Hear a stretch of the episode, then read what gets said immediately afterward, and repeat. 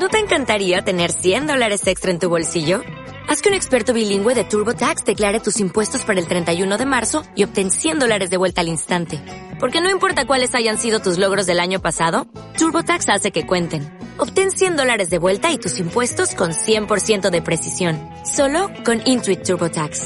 Debes declarar para el 31 de marzo. Crédito solo aplicable al costo de la presentación federal con TurboTax Full Service. Oferta sujeta a cambios o cancelación en cualquier momento. Radio La Voz del Ángel de tu Salud.com.mx. Continuamos.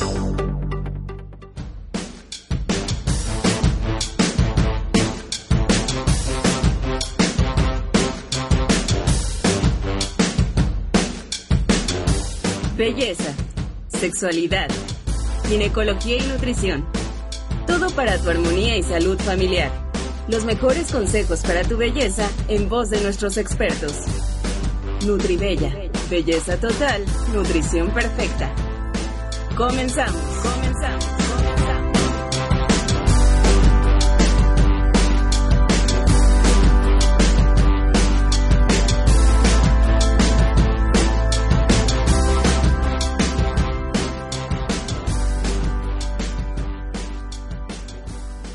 ¿Qué tal amigos cibernauta? Qué bueno que nos acompaña el día de hoy.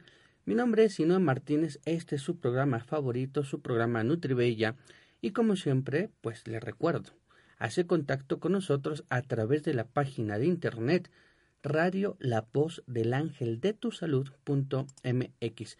En esta página de internet que estoy visualizando en este momento, pues ahí tenemos, por ejemplo, el apartado del chat un lugar donde usted nos puede hacer llegar sus preguntas, sus comentarios, los estamos atendiendo a lo largo de este su programa. Así que no dude en mantenerse en contacto con nosotros para que si nosotros podemos ayudarle en algo, podemos servirle con gusto, lo estamos haciendo. También amigos, aquí en esta página de internet tenemos, por ejemplo, el listado de temas que se han platicado que hemos platicado con ustedes, el tema de las plantas, de las enfermedades, los suplementos que hemos estado platicando, están aquí. Entonces, si usted se le pasó a escuchar algún programa, le interesa escuchar acerca de algún programa en particular, una enfermedad, una planta, aquí utilice en la página del internet nuestro buscador y ya usted le pone diabetes, hipertensión, la hierba dulce, el cuachalalate, Cualquier planta, cualquier enfermedad, cualquier tema, aquí lo va a encontrar. También va a encontrar todos nuestros audios, también nuestros videos para que usted pueda tener acceso de manera muy fácil a ellos. Ahí tenemos un enlace donde dice videos, donde dice podcast de iTunes, podcast de iVoox, para que usted lo pueda escuchar en sus diferentes dispositivos. Por supuesto, en esta página también vienen las direcciones de los centros de asesoría herbolaria si usted quiere visitar algún asesor herbolario para que de esta manera ya se le dé una atención personalizada, aquí lo puede hacer. O si ya quiere iniciar con una capacitación para aprender de este mágico mundo de la herbolaria, también tenemos el listado de las escuelas que se encuentran en toda la República Mexicana. Entonces, le invito a que visite la página Radio La Voz del Ángel de tu Salud.mx. Respirar. Entonces se van formando esos pequeños depósitos de grasa, se va contaminando la piel y las bacterias que viven siempre en nuestro entorno, en el ambiente, pues esas bacterias aprovechan y comienzan a alimentarse de esa suciedad de la piel y comienza a ver este acné. También tiene que ver mucho con procesos hormonales. Entonces, vamos a considerar todos esos factores para darle la fórmula a nuestra amiga Rocío Guzmán. Comenzamos con una planta que aquí me encanta siempre sugerir en el caso de un acné, se llama rábano negro. Rábano negro sobre todo porque vamos a sugerir que también se haga lavados faciales con la misma fórmula. Entonces comenzamos con esa rábano negro. También hay que asegurarnos que no hay bacterias, que eliminamos esas bacterias que se aprovechan de esta situación. Tomillo, vamos a sugerirle aquí como siguiente planta tomillo. Rosa de Castilla, necesitamos nutrientes. Rosa de Castilla. Y por último, chaya. Aquí también ya decíamos, hay que considerar los aspectos hormonales, el exceso de grasa, muchos factores. La fórmula quedó así. Rábano negro, tomillo, rosa de Castilla y chaya. Esas cuatro plantas hay que mezclarlas, hay que revolverlas, una cucharada sopera para un litro de agua. 10 minutos de hervor a fuego lento, se cuela y se toma como agua de uso un litro al día. Preparamos otro litro más para hacer un lavado facial. Con ese litro que preparamos, separamos medio litro para lavarnos en la mañana antes de comenzar nuestra actividad y medio litro para lavarnos ya antes de irnos a acostar. Recuerde que el lavado debe de ser con el té tibio, no puede ser con el té frío porque nos puede dar alguna problemática, debe ser con el té tibio, hay que hacer esos lavados faciales, ¿de acuerdo? Lo hacemos los lavados dos veces al día y tomamos el té como agua de uso. Esto lo hacemos durante ocho semanas y con eso pues ya podemos decirle adiós al acné. Bien, así como nuestra amiga Rocío Guzmán, usted puede mandarnos su sugerencia, su comentario a través del chat de nuestra página y lo vamos a estar atendiendo así como con nuestra amiga Rocío. Bien, en la página de internet, ¿qué más, qué más cosas encuentra? Bueno, encuentra las estaciones que también eh, difunden nuestro programa La Voz del Ángel de tu Salud a lo largo de la República Mexicana, las radiodifusoras. Aquí vienen, también vienen, por ejemplo, los centros de capacitación y adiestramiento para asesores herbolarios. Viene ahí la lista de nuestros planteles que si usted pues ya desea iniciar una educación, por ejemplo, en asesoría herbolaria básica, con gusto lo vamos a esperar. Por ejemplo, tenemos un centro de capacitación en, Ciudad de México. Se encuentra en Andrés Molina Enríquez, número 4217, Andrés Molina Enríquez, número 4217, Colonia Viaducto Piedad. Delegación Cuauhtémoc en la Ciudad de México. Aquí usted puede ingresar, ya vamos a iniciar cursos, estamos próximos a iniciar este curso de asesoría herbolaria básica, módulo 1, donde usted va a aprender anatomía, fisiología, patología, historia de las plantas, eh, composición química, monografía de las plantas medicinales, de los suplementos también, suplementos alimenticios, la forma de hacer una fórmula magistral, cómo se mezclan las plantas, es decir, va a aprender de pies a cabeza todo lo que tenga que ver con la herbolaria, tanto nacional como también la herbolaria del mundo, porque en China, por ejemplo, en Cuba, en Chile, en Perú, bueno, también hay herbolaria y bueno, tenemos que conocer esas plantas medicinales, su aplicación, su uso, cómo mezclarlas, cómo atender algunos problemas de salud con esta planta. Si usted se interesa, bueno, entonces eh, llámenos a la escuela en Ciudad de México, el teléfono es 5741 1751, le repito, 5741 1751 o visite la página de internet donde también quizá encuentre otro plantel cerca de usted, porque tenemos planteles en Aguascalientes, en Ciudad Juárez, tenemos en Cuernavaca, Guadalajara, Irapuato, Morelia, Querétaro, San Luis Potosí, Toluca, Tulancingo, Tuxtla Gutiérrez, Chiapas.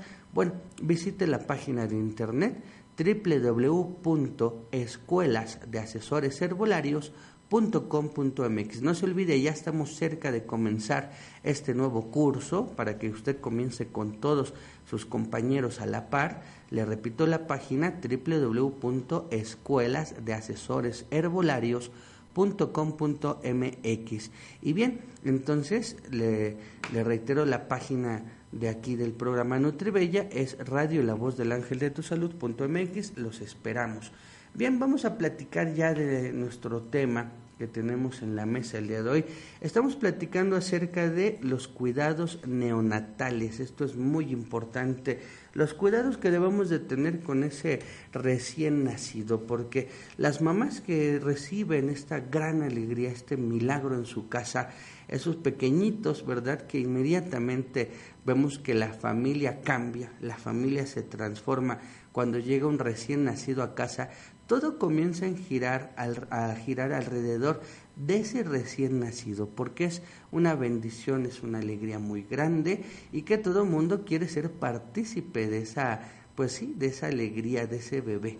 Entonces los papás, los tíos, los primos, todos estamos al pendiente de ese pequeñito, pero los que están más al pendiente y los que están quizá más desorientados son los papás, los papás primerizos, las mamás primerizas, que bueno, pues tienen una tarea muy importante, tienen una tarea que en verdad marca el desarrollo de ese pequeñito, desde así, desde bebés, desde recién nacidos, tienen que tener muchos cuidados, muchas precauciones, porque es una vida, es un ser humano que en esa condición de recién nacido, pues no se puede defender, no puede saber cuáles son sus necesidades.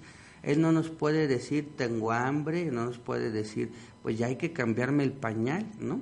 Él no puede, digamos, de, manera directa decirnos sus necesidades. Entonces los papás tienen que estar jugando al adivino, ¿no? Tienen que estar al pendiente de todo, al pendiente de que si ya comió, si ya durmió, por qué está llorando e investigar por qué está llorando, que quizá es una de las preguntas más difíciles de contestar en, en los papás primerizos, que cuando llora el pequeño, para saber por qué llora, ¿no? Que de repente es que no tiene hambre y es que a lo mejor tiene frío y es que a lo mejor no ha dormido. Y bueno, el recién nacido es así, ¿no? Tenemos que estar aprendiendo de él así como él está aprendiendo de nosotros. Entonces hay que prepararnos. Fíjense que antes era muy común que cuando la mujer estaba embarazada, cuando la mujer ya sabía que iba a tener a un bebé, inmediatamente la mamá de esa mujercita pues iba, se mudaba con la mujer o, o, la mujer embarazada iba a la casa de la mamá y platicaban, ¿no? Ella estaba al pendiente de que, ah, mira, esos síntomas son normales, tú también me dabas esos síntomas cuando yo estaba embarazada de ti y que bueno, también le daba un tipo de capacitación. Eso es algo bien importante, ¿no? La mamá, es decir, la abuelita, pues ¿quién, quién más va a saber de cuidar pequeños o de tratar a los recién nacidos, de cómo cargarlos, de por qué lloran y todo lo demás, que una persona con experiencia, en este caso la abuela, pues es la que más experiencia tiene, porque nos cuida a nosotros, cuida a los hermanos, incluso cuida a, los primos y demás. Bueno, pues ella, uno se juntaba, ¿no? La mujer iba y le preguntaba sobre los síntomas, sobre el embarazo, sobre qué es lo que se espera, cuando ya nazca qué va a ser, etcétera. Y todavía hoy en México tenemos esa tradición muy bonita de que cuando ya nace el pequeñito, la mamá de, de, pues ahora sí, la mamá de la mamá, que es la abuela, pues rápidamente va y le ayuda, ¿no? Con los cuidados, le ayuda con el pequeñito y hace lo que tiene que hacer, incluso les digo, se muda de casa para estar cerca de ese de ese pequeñito y ayudarle a esa mamá primeriza con todas las dudas que tenga. Entonces, está, digámoslo así, capacitándola. Eso es algo muy bonito, muy bueno que tenemos en nuestro país, en México, que bueno, generalmente todo Latinoamérica tiene esa costumbre que no es este lo mismo, digámoslo así, en, en, Europa, por ejemplo, en Asia, su comportamiento es un poquito diferente. Entonces, vamos a aprovechar nosotros que tenemos a esas abuelas dispuestas ayudarnos a esos cuidados del recién nacido en el hogar, vamos a aprovechar su conocimiento porque es un conocimiento que está dado por la experiencia, no tanto por investigación y que por estudios científicos, no, por la experiencia y ese es, digamos, el aprendizaje más importante. Entonces, pues basándonos en eso, vamos a platicar acerca de los cuidados que tenemos que hacer, vamos a resolver algunas dudas de aquellas mamás primerizas que tienen esos bebitos, esos pequeñitos en casa y que quieren aprender a cuidarlos sin tener pues ninguna complicación. Y es importante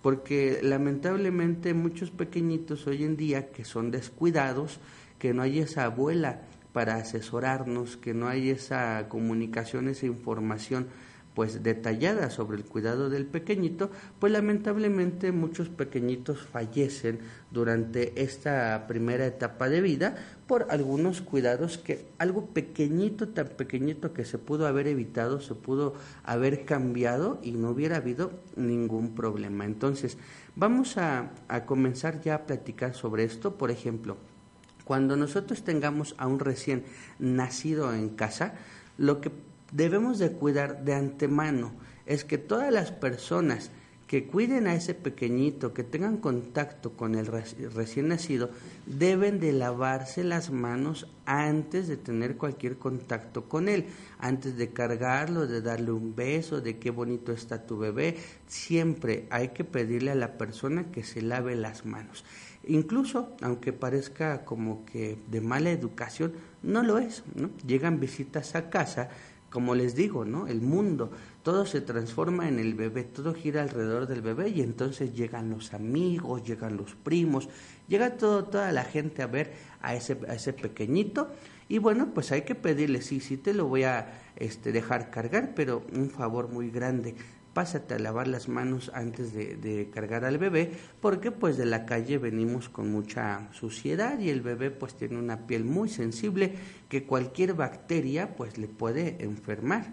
También, por ejemplo, si la persona que viene a visitar a nuestro bebé está enferma, pues hay que evitar el contacto directo, ¿no? Hay que evitar este, dejárselo que lo cargue o que lo cargue durante mucho tiempo porque si está enfermo le puede transmitir esa enfermedad. Y como el pequeñito está muy sensible, todavía no desarrolla su sistema inmunológico, es un pequeñito que es muy frágil, pues cualquier enfermedad en esa etapa temprana de vida, pues le puede ser muy grave, muy difícil de tratar o le puede dejar alguna secuela durante su desarrollo. Es decir, por ejemplo, si se enferma de algo tan simple y tan sencillo, ¿no? Que le diera una tos una infección de garganta. Eso puede retrasar su crecimiento o eso puede hacer que el niño crezca con pulmones débiles, que el niño crezca, pues sí, con algún enfermizo o con alguna secuela. Entonces, de antemano, cuando tengan a un pequeñito en casa, un recién nacido, toda la persona que tenga contacto con el bebé debe de cuidar que no esté enferma para poder tener contacto con el bebé y que se lave las manos, por supuesto. Ya decimos, si está enfermo y quiere cargarlo, pues a ver, te voy a prestar un tapabocas, un cubrebocas, para que lo puedas este, cargar sin ningún problema, o nada más lávate bien las manos, cárgalo tantito y bueno, hay que cuidar que pues no se enferme. Esa es la primera sugerencia, la primera recomendación. Y bueno, pues vamos a platicar de muchas más recomendaciones, muchas más sugerencias. ¿Qué les parece regresando de este pequeño corte?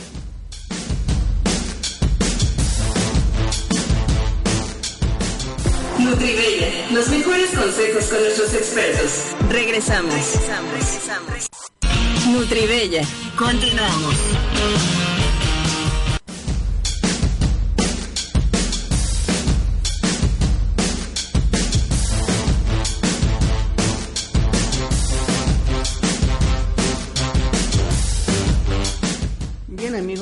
De regreso platicando acerca de ese recién nacido, de esa alegría de sus reyes de la casa, de sus bebitos. Bueno, pues cuando viene un recién nacido a casa, lo primero que tenemos que pensar desde antes que nazca el bebé, pues es el cuarto donde pues se va a asignar para que el bebé pueda descansar, pueda dormir. Tiene que asignársele una habitación, tiene que asignársele un cuarto. Incluso aunque sea en la habitación de los papás, ¿verdad? Que dicen, bueno, yo quiero estar al pendiente del bebé las 24 horas, bueno, es correcto, pero sí debe de tener su apartado, ¿no? Quiere decir, de, este es el lado del bebé y este es el lado de los papás. ¿Por qué? Porque en la habitación de los papás, pues lógicamente, pues debe de ser diferente al del bebé porque los papás en su habitación quizás haya un poquito más de suciedad, haya más luz, hayan más colores diferentes que no sean apropiados para el bebé. Supongamos, cuando el bebé está dormido, ¿no? Y los papás en su habitación tienen que seguir, no sé, leyendo un libro, haciendo un trabajo, un proyecto. Los papás, por ejemplo, eh, tienden a estar escuchando un poquito la radio, un poquito el televisor. Y el bebé que está dormido, que está descansando, pues no tiene por qué estar descansando o durmiendo con ese televisor con esa radio prendida, ¿no? Entonces el bebé tiene que tener su zona aparte, aunque esté ahí a la vista directa de los papás, pero que tenga su zona donde él pueda descansar o le podamos apagar la luz o le podamos poner nosotros, no sé, alguna sábana que cubra eh, de la luz su, su cuna o digamos su zona de la habitación, su parte de la habitación, para que el bebé pueda tener un descanso profundo para que los colores que el bebé identifica cuando está despierto, pues también sean colores tranquilos, colores suaves, porque los colores le afectan mucho al bebé. el bebé está aprendiendo ahorita de todo, está aprendiendo de la vida. Entonces lo que a nosotros nos pueda parecer una cosa insignificante, como el color de la pared, al bebé no lo es, porque hay que recordar que él viene del vientre de la mamá, él viene de un lugar completamente oscuro. Entonces, al identificar un color, pues algo nuevo para él, es algo que va a impactar en su psicología. Y si nosotros lo exponemos a colores muy brillantes, a colores muy fuertes, pues sí, eso le afecta psicológicamente al niño. Por eso es que su habitación tiene que tener colores claros. Por supuesto, tiene que estar muy limpia su habitación. Recordemos, son muy sensibles a las infecciones, muy sensibles a que si hay mucho polvo o mucho pelo de animales puedan desarrollar alguna alergia. Entonces, importante, su propia habitación limpia, cómoda, eh, bien resguardada de, por ejemplo, el frío, de un exceso de sol, que no le pegue la luz directa del sol, pero que por supuesto haya muy buena iluminación. Y bueno, pues eh, es algo que nosotros vamos a hacer una zona especial para el bebé, para el pequeñito. Nada de que duerma en la misma cama que los papás, luego los andan aplastando, luego los andan asfixiando o el calor lo resienten en exceso, se andan deshidratando los bebés. Ahora, cuando se tiene un recién nacido, la alimentación es muy importante. Hay que recordar que no hay en el mundo ningún sustituto de la leche materna. Nada es igual a la leche materna. Entonces, si usted piensa no darle leche materna a su bebé, piénselo dos veces porque es importantísimo desde el punto de vista nutricional Ningún otro alimento tiene la calidad nutricional de la leche materna, desde ese punto hasta el punto de vista emocional. Nada puede sustituir el contacto con la mamá al momento de amamantar. El bebé tiene un contacto con la mamá. El bebé, por ejemplo, eh, todavía reconoce el latido de la mamá. Ese latido, ese ritmo, ese ruido que tenía durante su desarrollo es algo que le parece familiar. Y si nosotros se lo retiramos, pues el niño inmediatamente va a sentir lo brusco del cambio. Va a sentir que pues está en un mundo completamente ajeno, completamente extraño y se va a sentir mal. Imagínense que usted de repente lo dejen en una zona donde no conoce, por ejemplo, lo vayan y lo dejen en el desierto, lo vayan y lo dejen allá en China, lo dejen allá en Vietnam, lo dejen en África, ahí solito, sin que conozca a nadie, sin algún teléfono de celular, sin ninguna comunicación, a ver cómo le va, ¿no? Sin nada familiar, ¿no? Y a ese pequeñito pues hay que darle algo que le parezca familiar. Y eso que le parece familiar, eso que no cambia, es el ritmo cardíaco de su mamá, es el contacto con su mamá, es las palabras con su mamá. Entonces, no solamente es por la calidad nutricional, es por la calidad también o el desarrollo psicológico del pequeño, hay que darle precisamente leche materna. De hecho, muchas enfermedades psicológicas ya de la vida adulta o de la adolescencia se relacionan con la falta de pues la leche materna, falta de ese de esa actividad, ¿no? de amamantar al bebé. Entonces, es muy importante que se le amamante por lo menos seis meses, por lo menos, eso es lo menos que se le debe de amamantar. Y bueno, el doble, si ya es el límite máximo, unos un año, ocho, ocho meses, por ejemplo, que tenga de edad el bebé, pues ya, digamos, es lo máximo que se le puede sugerir de amamantar al bebé, porque ya en esa edad de un año y medio, un año ocho meses, pues ya se le debe de ir retirando la leche materna, pero por lo menos, por lo menos se le debe de amamantar durante seis meses. Bueno, y hay personas que lamentablemente no pueden eh, fabricar leche materna. En ese caso, pues también les podemos brindar alguna asesoría, alguna fórmula para que la mamá pueda brindar leche materna o lo haga en la cantidad suficiente, porque en algunas ocasiones la mamá produce muy poca leche materna. Entonces, hay que buscar, ¿no? Alguna alguna opción natural, por supuesto. Hay muchas plantas que estimulan la fabricación de leche materna. Si su situación es de que no fabrica leche materna, pues acérquese a nosotros y le podemos sugerir muchas cosas. Por ejemplo, el fenogreco es una planta excelente para fabricar leche. La chaya también es una planta muy buena para fabricar leche y son plantas que se pueden tomar cuando la mamá está lactando. Es decir, no son plantas que van a cortar la leche, que van a afectar al bebé, que van a interrumpir algún ciclo durante esta etapa, no. Al contrario, favorecen esta etapa de lactancia tanto en el bebé como en la mamá. Le repito, las plantas son el fenogreco y son la chaya. Ah, también hay un suplemento muy muy bueno que se llama acaí Acaí es un suplemento que puede tomar la mamá en esta etapa de estar lactando a su bebé.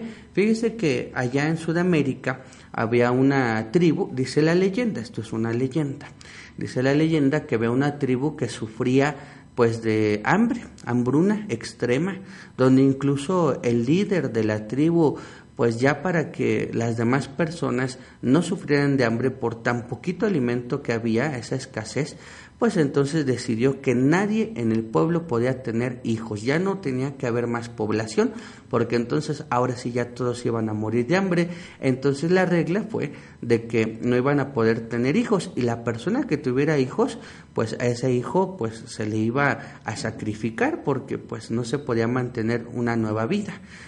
Y bueno, por curiosidad la hija de ese jefe pues se embaraza y tiene a su hijo. Entonces, pues tenían que sacrificar al pequeño porque era la ley. Entonces, ¿qué hace la mamá? Pues no queriendo sacrificar a su hijo, agarra a su bebé y escapa de la tribu. Escapa de la tribu y bueno, pues el papá se arrepiente, que era el líder de este pueblo, la va a buscar. Y cuando la encuentra en la selva, la encuentra abajo abajo de un árbol y la encuentra ella amamantando al pequeño, pero pues ella con su grado de desnutrición también, pues no tenía la calidad suficiente en la leche. Entonces la mamá encuentra de casualidad que ese árbol donde ella se estaba refugiando tenía un fruto que ella podía comer y cuando lo comía de repente comenzaba a fabricar más leche materna y el bebé pues a gusto, ¿verdad?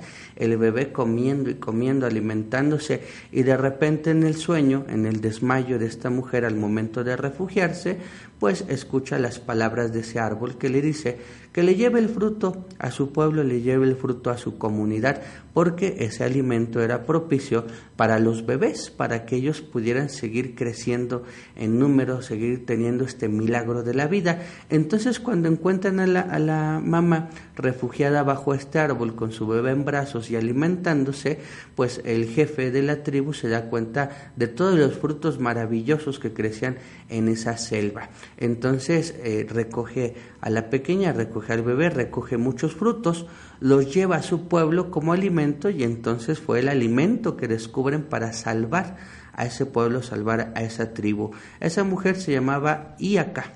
Iaca, si nosotros lo escribimos al revés, nosotros ahí hacemos un juego de palabras, eh, como se le denomina después al fruto, se llama Acaí. Es el nombre al revés de la princesa, de la hija del jefe de ese pueblo, que descubren este fruto para la alimentación específicamente de los bebés. Eso dice la leyenda y desde ese entonces en Sudamérica se utiliza este fruto para las mujeres que están lactando y para que crezca muy bien el bebé y para que produzcan leche materna. El suplemento, le repito, se llama acaí. Acaí, recuérdese el nombre al revés, escrito al revés, de la princesa de este pueblo que sufría de hambruna. Entonces así se le llamó. Es un excelente suplemento, tómelo mucho en cuenta si su problema es ese precisamente, de que no puede fabricar leche materna, hay que tomar acaí. Bien, otra sugerencia para las mamás primerizas es que cuiden mucho la calidad de la ropa de ese recién nacido, porque hoy en día sí, los queremos vestir muy coquetos, ¿verdad? Les queremos poner zapatitos, les queremos poner sombreritos, les queremos poner mil cosas encima, porque pues son muy bonitos, son muy chistosos, pero hay que cuidar que la ropa que se les coloca, pues de preferencia sea de algodón, que le sea muy cómoda, que le permita transpirar, ¿verdad? Pero también tiene que ser una, una tela que le permita esa absorción de su sudorcito, por ejemplo, ¿no? Que le permita a la piel respirar, que le permita quitársela cómodamente, porque muchos les ponemos cositas muy apretadas y eso le dificulta mucho. Una presión en su estomaguito, por poquita que sea, que esté cargando algo que le quede tantito apretado, alguna, algún pantalón, algún suéter, pues eso le va a dificultar muchísimo el poder hacer la digestión, por ejemplo. Le va a marcar la piel, le va a cortar la circulación, está muy sensible ese pequeñito, entonces hay que buscar que la ropa que se le coloca sea holgada, ¿verdad? Que no le quede apretada, que sea de algodón, que sea fácil de poner, fácil de quitar y sobre todo que cuando la lavemos pues no estemos buscando que huela muy rico o que tenga colores así muy brillantes, hay que lavarla con jabones neutros que no sean irritantes para el bebé, que sean jabones neutros, porque luego la ropa es apropiada, pero cuando la lavamos, pues la lavamos con detergentes o con aromatizantes o con suavizantes que no son apropiados para el bebé y después vemos que en la segunda, tercera puesta ya le empieza a irritar la piel. Busque lavar la ropa del bebé entonces por aparte también, eso es importante, no la lave junto con la demás ropa, con la ropa de sus hermanos o de los papás, no, lávela por y con jabones neutros para que no tenga ningún problema con la piel de su bebé. Ahora, al momento de cargar a los bebés, hay que saberlo hacer, hay que aprender la técnica. De hecho, las mujeres que están todavía durante el embarazo a veces van a algunos cursos donde les enseñan que cuando llega ese bebé, cómo lo van a manipular, cómo lo van a cargar. Aquí lo más importante es remarcar que el cuello de ese bebé es muy débil, no se puede sostener, el bebé no puede sostener su cabecita. Entonces, siempre debemos de buscar apoyarle su cabeza en una posición cómoda, en una posición recta conforme a su espalda, porque muchas veces los hombres, ¿no? que son los que menos experiencia tienen cargando a los bebés, los cargamos, pues sí, de las axilas, ¿no? Los levantamos y dejamos que la, la cabecita caiga y se lastima el cuello. Es muy, muy importante que siempre a un recién nacido le cuidemos la posición de su cabeza. Su cuello todavía no soporta su cabeza, entonces hay que buscar con el antebrazo o con la misma mano sostener su cabeza en todo momento. Y por supuesto es incorrecto agarrar al bebé y hacerle movimientos fuertes que aventarlo hacia arriba, que girarlo, que jugar pesado con el bebé como si fueran luchas, no, para nada. Hay que recordar que él todavía no puede tener control, no sostiene su propio cuerpo. Entonces, muy importante la cabecita, pero también cualquier parte de su cuerpo, los brazos, los pies, hay que cuidar de no cargarles mucho peso, ¿de acuerdo? La cabecita y la espalda son las más importantes. Ahora, muy importante, pero muy importante en ese recién nacido, la calidad de su sueño. El sueño de un recién nacido va a variar, pero fíjense que en la mayoría de las ocasiones están durmiendo en un día que tiene 24 horas, ellos duermen 18 horas al día, imagínense, duermen todo el día están dormidos y solamente se despiertan para comer. No se preocupe, eso es normal, porque todavía están desarrollando, están creciendo, están aprendiendo. Entonces duermen muchísimo. Uno típico escucha, ¿no? A la mamá decir, ay no, ese bebé nada más se despierta para comer o nada más se despierta porque quiere que lo cambie y se vuelve a dormir. Es correcto. Eso va a ir cambiando poco a poco, va a ir cambiando poco a poco. Los periodos de sueño pueden ser de dos horas, pueden ser de cuatro horas, puede ser de una hora. Y entonces pues la mamá se comienza a desesperar porque pues a lo mejor duerme dos horas, se despierta para comer, duerme tres horas, se despierta para comer y nunca duerme un lapso de ocho horas como como los papás. Entonces se tiene que estar despertando a mitad de la noche, se tiene que estar despertando a intervalos para darle de comer al bebé, para cambiar el pañal. No se preocupe, eso poco a poco va a ir cambiando y poco a poco va a ir, va a ir tomando ese ritmo de vida, ese ritmo del día, donde ya va a empezar a estar más despierto y más eh, durante el día y va a tener sueño prolongado durante las noches. Eso va a ir cambiando, pero ahorita sí hay que estar al pendiente de que va a dormir por intervalos, intervalos cortos, pero va a estar dormido la mayor parte del tiempo. Y esa posición, por ejemplo, para acostarse, también es muy importante. La posición en que nosotros lo, acostamos en su cuna, en su cama, para que él pueda descansar, es muy importante. No podemos dejarlo boca abajo, eso es un error muy grande. Luego pensamos que boca abajo está más a gusto el bebé y no es así. El bebé para dormirlo, para acostarlo en su cuna, debe de estar boca arriba, ¿de acuerdo? En un ángulo, de hecho, él debe de tener un ángulo de 30 grados, es decir, no estar eh, completamente horizontal su cuna, debe de ponerle una almohadita en la parte superior, en la espalda superior. Hay algunos cojincitos que tal cual así son como rampas en 30 grados para que de, de elevación para que el bebé pueda estar un poquito, digámoslo así, hacia el frente, ¿no? No está completamente plano, sino que está levantado de la parte superior. Esto para evitar ahogamientos, porque luego el bebé puede tener un reflujo, puede tener alguna complicación y bueno, pues eso le facilita que el bebé no se ahogue. También si usted identifica que su bebé ya de por sí tiene mucho reflujo, en lugar de acostarlo boca arriba, acuéstelo sobre su costado, pero nunca le acueste boca abajo debe de ser normalmente posición de boca arriba y ya si experimenta mucho reflujo, si lo queremos cuidar de que no se ahogue, porque suele hacerlo, entonces hay que acostarlo sobre uno de sus costados, ¿no? El lado derecho o el lado izquierdo, como se le permita, y sujetarlo con las, con las cobijitas, las almohadas, para que si se mueve, bueno, no quede, no quede boca abajo, porque luego nos podemos descuidar, nos gane el sueño o cualquier cosa, hay que asegurarlo, ¿no? Que durante el movimiento que él tenga, no vaya a quedar boca abajo. Entonces, lo que le sugiero aquí es que en su cuna le ponga una almohada de esas eh, semirrígidas que lo eleven 30 grados, poquito elevado nada más, o ponerle almohaditas que le levanten un poquito, este, no solamente la cabecita, todo el cuerpo que se levante, que se incline, ¿de acuerdo? Bien, ahora, algo también importante en los bebés, en los recién nacidos, son el ejercicio, el aire y el sol.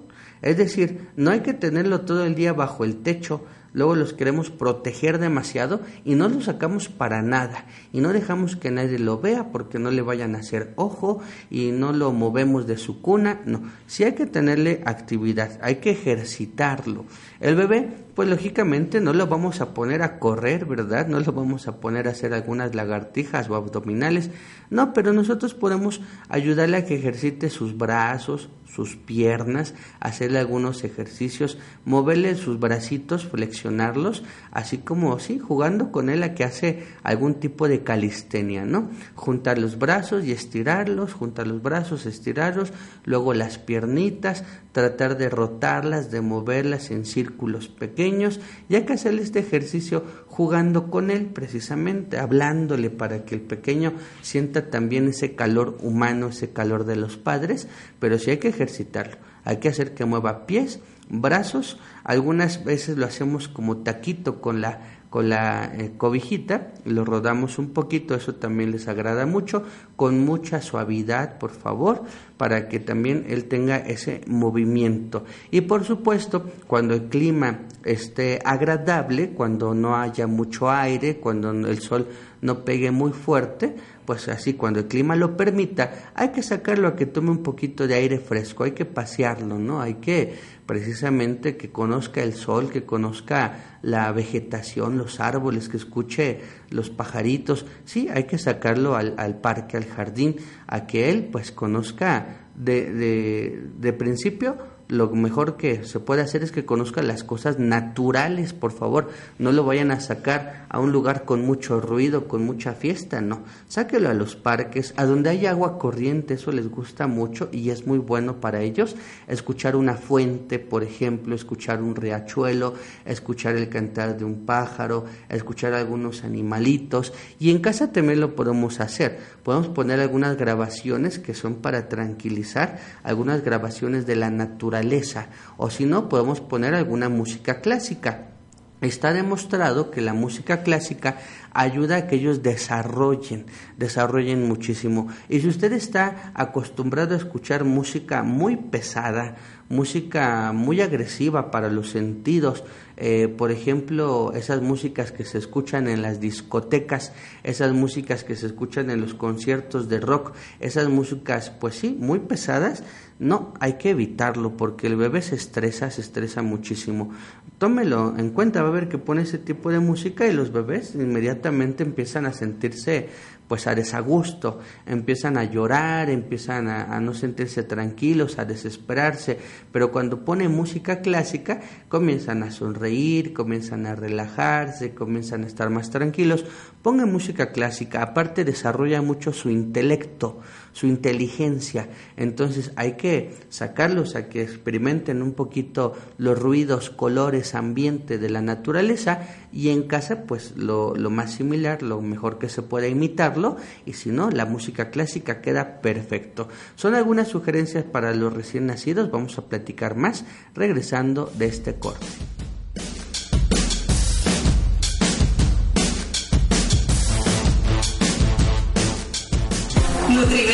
Los mejores consejos con nuestros expertos. Regresamos. Regresamos. Nutribella, continuamos.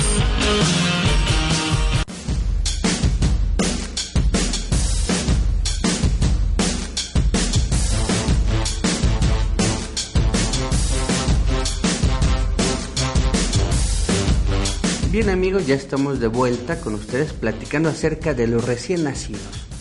Muy importante el cambio de pañal, ¿verdad? Habrá que cambiarlo siempre que estén mojados o sucios. También en algunas ocasiones se sugiere que se le cambie el pañal aunque no esté sucio, porque el traer el mismo pañal durante mucho tiempo le puede irritar la piel. Entonces hay que hacer un cambio pues frecuente y a estar muy al pendiente de que no no ande con el pañal mojado o sucio porque inmediatamente vienen las irritaciones en la piel, vienen pues sí las rosaduras. Entonces hay que evitar que ese, ese pequeñito se roce porque es muy molesto, él no puede guardar una posición donde diga, en esta posición estoy a gusto. El bebé pues se está moviendo y todavía no comprende que pues a lo mejor en ciertas posiciones ya no le va a doler esa rosadura o no comprende, por ejemplo, que al momento de tocarse se va a irritar. El bebé no lo comprende, entonces pues hay que cuidar que no se no se irrite, pero si ya se irritó, bueno, de todos modos hay cosas que podemos hacer, por ejemplo, la avena. La avena es excelente utilizarla en forma de talco cuando el bebé está irritado para que esto no suceda, para que se empiece a regenerar la piel, se comience ya a quitar esa inflamación, ese ardor y el bebé esté más a gusto. Así, avena eh, este, integral, avena que puede conseguir en polvo, así finamente pulverizado, para que la pueda aplicar sin ningún problema. Entonces es un pequeño truco que nos dan las abuelas. Ah, ponle avena y ya se le quita la rosadura. excelente. Entonces hay que cuidar el cambio de, pañal, hay que cuidar el aseo del bebé. También el bebé se debe de asear. De hecho, pues todos los días por la mañana hay que agarrar un, un algodón humedecido en agua tibia, ¿verdad? O una toalla muy suavecita también se humedece en agua tibia y se le hace su bañito nada más con la pura toalla, nada más, no necesita meterlo en la tina ni en la regadera. Ahorita de recién nacido con la pura toallita o con el puro algodón se empieza a dar eh, su limpieza en la carita, por ejemplo, en los pliegues, es muy importante en los pliegues del cuello, de las axilas, de las ingles y de hecho pues se puede quedar ya después de su bañito, de su limpieza de esta manera, se puede quedar así un ratito sin ponerle su pañal para que esté más a gusto. Hay que cuidar mucho la temperatura ambiente, que el cuarto esté cerrado bien, que no entren corrientes de aire y de esa manera pues ya cuidamos a nuestro bebé, ya lo aseamos. También, por ejemplo, hablando del aseo, cuando vamos a asear el muñón umbilical, es decir, ahí donde se, se le quitó eh, en su ombliguito se le quedó su cordón umbilical, bueno, pues hay que limpiarlo con agua tibia también.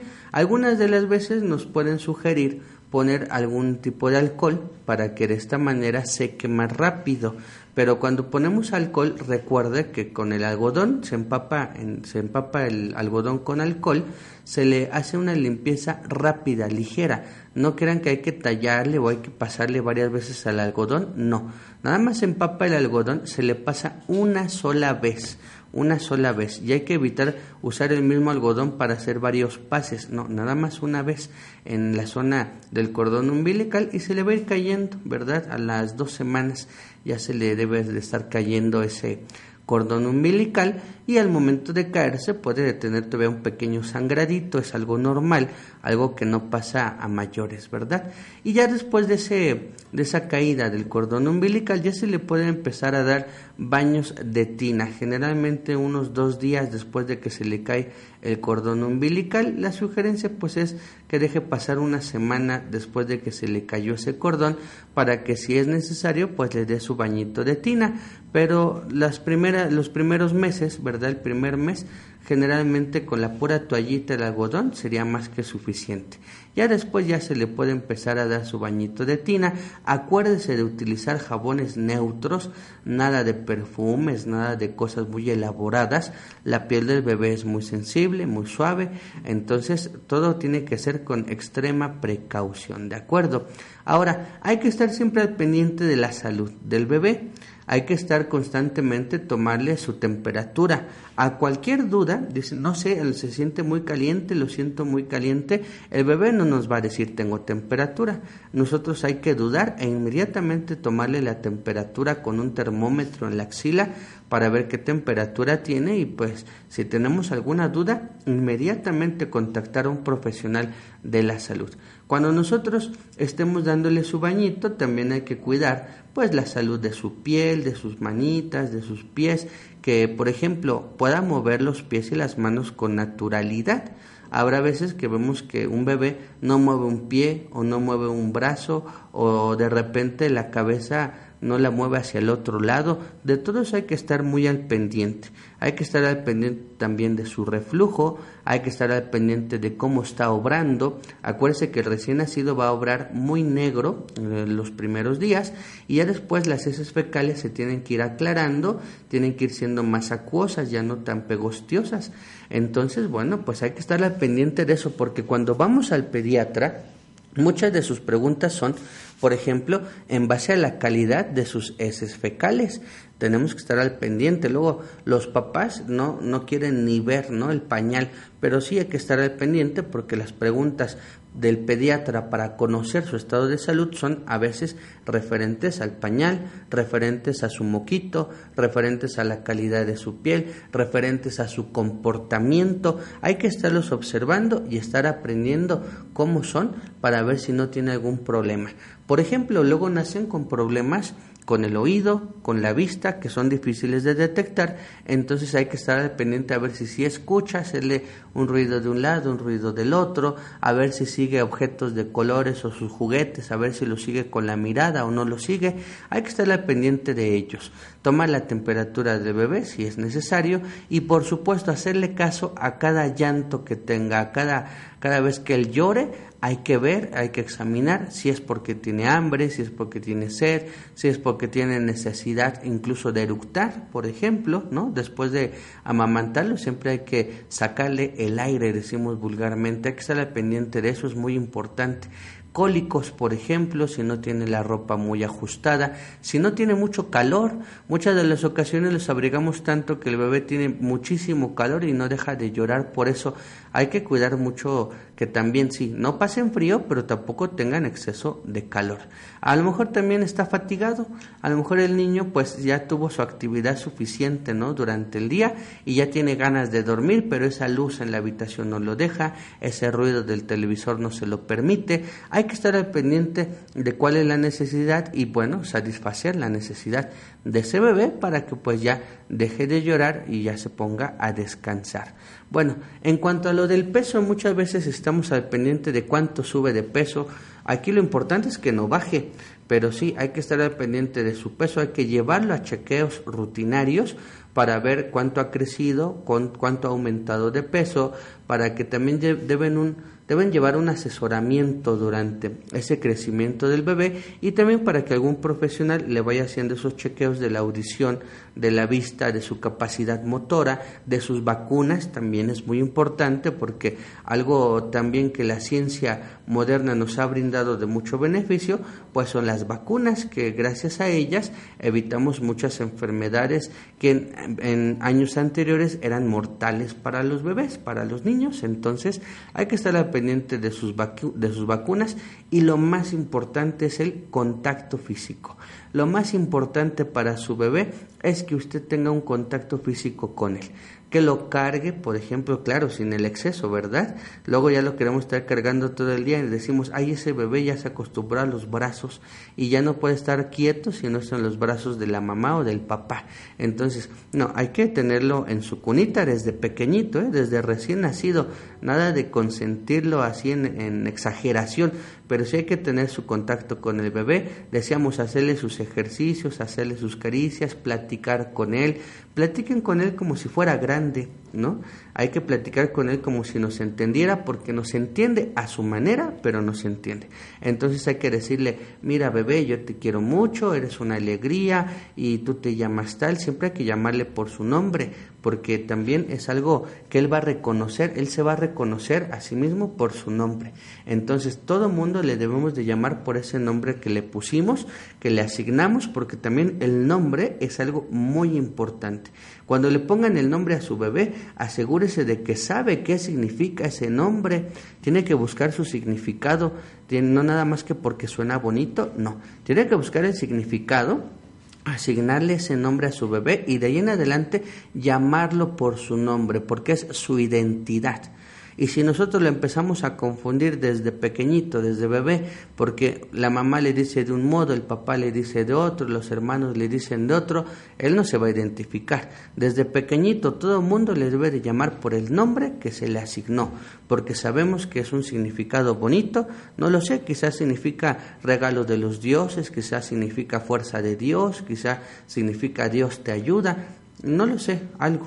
Algo significa ese nombre que nosotros le asignamos y esa es su identidad y eso es con lo que el niño va a crecer y esa es su estrella, su fortuna que lo va a acompañar a lo largo de la vida. Por eso es importante que sí, decidan bien el nombre del pequeño, ¿no? Porque luego no por las burlas de la primaria o la secundaria, sino porque realmente es algo que va a ser determinante en toda su vida y llámelo por su nombre. Entonces la importancia del contacto físico, la importancia de que el bebé sienta ese cariño, siente ese amor por parte de los padres, de los hermanos. Por supuesto hay que evitar pelearnos. Dice, ahí está bebé, ni entiende lo que le estoy diciendo a su madre, pero sí lo entiende porque se lo estás diciendo con cierto tono de voz, se lo estás diciendo con cierta agresividad, se lo estás diciendo con cierta desconfianza y demás, pues el bebé lo identifica, el bebé lo siente. Entonces hay que evitar estarnos peleando en frente de los bebés, hay que evitar los ruidos fuertes también porque los niños se espantan, luego sufren de espanto que se despiertan llorando o que con cualquier ruidito brincan, hay que evitar todo eso, ¿no? Si tenemos animalitos en casa como un perro que está ladrando, pues que no vaya a ladrarle al lado del bebé porque se va a espantar y entonces va a empezar a tener problemas digestivos o problemas emocionales, así porque el bebé es muy sensible. Entonces se ha dado cuenta que a veces le dicen cosas como que regañan al bebé, ¿no? Le dicen cosas así fuertes de broma y el bebé se pone a llorar. ¿Cómo es posible que te entienda? ¿Cómo es posible que comprenda que lo está regañando? Pues los bebés lo saben, lo comprenden, porque ellos se comunican a un nivel más profundo que el simple lenguaje humano. Entonces, vamos a, tratarlos bien, no ni de broma hay que regañarlos o decirles cosas feas porque nos van a entender y se van a acordar y van a van a crecer con esa inseguridad, con ese miedo, con ese regaño. Hay que tratarlos bien e inculcarles valores desde pequeños. Luego vemos a las mamás que les dicen a los bebés, no te chupes eso porque te vas a enfermar. Y el papá dice, si es un bebé, ¿qué te va a entender? No, sí entienden, entienden muy bien y entienden mejor, les queda ese recuerdo más fuerte que ya cuando están más grandes. Entonces, es válido, desde pequeños hay que inculcarles valores. Bien amigos, ¿qué les parece si atendemos a las personas que se comunican con nosotros a través del chat y de las diferentes redes sociales. Vamos a tomarnos este tiempo para dar el teléfono de nuestros patrocinadores. ¿Qué les parece? Tenemos, por ejemplo, el Centro de Asesoría Herbolaria de la Voz del Ángel de tu Salud en Tlalnepantla, Estado de México. Les voy a dar la dirección porque quizás usted quiera asistir porque tiene algún problema de salud, alguna enfermedad, quiere una fórmula magistral, un asesor herbolario que le escuche, que le lleve registro de su consulta, bueno, entonces acuda. Centro de Asesoría Herbolaria en Tlanepantla, Estado de México. Calle Zaguatlán, número 224. Calle Zaguatlán, número 224, Colonia La Romana, en Tlalnepantla, Estado de México. Nos encontramos entre la avenida Río Lerma y Emilio Carranza entre Río Lerma y Emilio Carranza, a media cuadra del mercado principal, el mercado Filiberto Gómez, a una cuadra también de bodega Aurrera. El teléfono 5565 72 47. Allá lo atiende un servidor, si usted desea que yo le asesore personalmente, con gusto lo hacemos allá en, la, en el Centro de Asesoría Herbolaria en Tlalnepantla, Estado de México. Le repito el teléfono, haga su cita 55 65 72 47. Ahora, para nuestros amigos de Cuautitlán, México, tienda autorizada La Voz del Ángel de tu Salud, se encuentra en Mariano Escobedo, número 209. Mariano Escobedo, número 209, Colonia El Huerto, en Cuautitlán, México, a espaldas de la Catedral de Cuautitlán y a cuatro cuadras del tren suburbano Estación Cuautitlán. El teléfono 5872 3110. 5872 3110. Bien, demos atención a las personas que se comunican con nosotros. Hortensia Ramírez, ella nos comenta que si le podemos eh, sugerir algo para la depresión y para poder dormir. Ella tiene 54 años. Perfecto. Bueno, vamos a brindarle algunas plantas que sean para que permita conciliar el sueño, ¿verdad? Entonces, la primera de ellas se llama alucema. Alucema. Aquí vamos a cuidar esta depresión que nos menciona vamos a sugerirle zapote blanco, zapote blanco, pericón, aquí muy importante, pericón, y valeriana amarilla, valeriana amarilla. Quedó así, alucema, zapote blanco, pericón y valeriana amarilla. Hay que mezclar las plantas por partes iguales, una cucharada de la mezcla, para un litro de agua, 10 minutos de hervor, y lo colamos y lo tomamos como agua de uso. Bien, a través del chat, Melania Saavedra nos dice que le podemos sugerir para alergias al polen. Bueno, aquí hay que tomar una, una fórmula contra las alergias. Entonces comenzamos con una planta llamada tronadora. Tronadora. ¿Tiene alergia al polen? Bueno, comenzamos con plantas antihistamínicas, tronadora. La siguiente, agüehuete. Agüehuete vamos a incluir mirto, mirto y también sagregado, sagregado. Quedó así, tronadora, ahuehuete, mirto y sagregado. Hay que mezclar las plantas una cucharada sopera para un litro de agua. 10 minutos de hervor a fuego lento se cuela y se toma como agua de uso. Esther Álvarez, Esther Álvarez nos comenta, quisiera desintoxicar mi cuerpo y bueno, también tengo migraña moderada desde hace 16 años.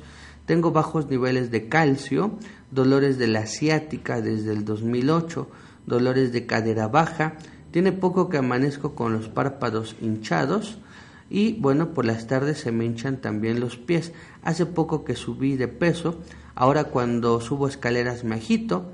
También quisiera vitaminas para la memoria porque siempre fui olvidadiza los tendones, eh, los nervios, hay dolor de los tendones, de hecho, me levanto seguido adolorida del cuello, tengo que estar tomando pastillas para el dolor, muchas flemas, mucho estrés, que no sé controlarlo. Bien, vamos a empezar con lo primero que nos mencionaste aquí, me parece muy apropiado, es la intoxicación. Vamos a comenzar con la candón. La candón, ese es el primer té que vamos a, tomar. El siguiente tiene que ser ambrosía, ambrosía, milenrama, milenrama y equiseto. Esa sería la fórmula. lacandón, ambrosía, milenrama y equiseto. Hay que mezclar las plantas por partes iguales, una cucharada de la mezcla, litro de agua, 10 minutos de hervor a fuego lento. Se cuela, se toma como agua de uso un litro al día. Bien amigos, pues ya nos vamos. Mi nombre es Sinue Martínez. Recuerde la página de Facebook donde me puedes seguir, Sinue Asesor Herbolario. Esa es la página de Facebook, Sinue Asesor Herbolario. Por mi parte sería todo. A quererse porque a continuación viene Rodrigo Mondragón con la voz del ángel de tu salud. Que tengan excelente día. Te esperamos el lunes con los mejores consejos de nuestros expertos para tu belleza integral. Nutribella, belleza total, nutrición perfecta.